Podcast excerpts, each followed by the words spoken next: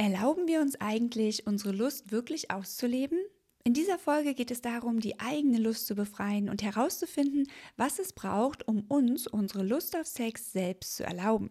Die Gründe, warum wir das manchmal nicht tun, reichen von unterschiedlichen Einstellungen und Prägungen zum Thema Sex bis hin zu sehr persönlichen Gründen, die uns eben manchmal selbst blockieren. Doch hier wird es darum gehen, genau das zu hinterfragen, die Hindernisse zu verstehen und zu lösen.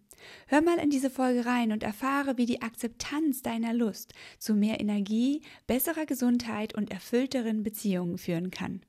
Komm mit auf ein paar Insights zu mehr Selbstliebe und finde heraus, warum die Befreiung der Lust der Schlüssel zu einem lebendigen und erfüllten Liebesleben sein kann.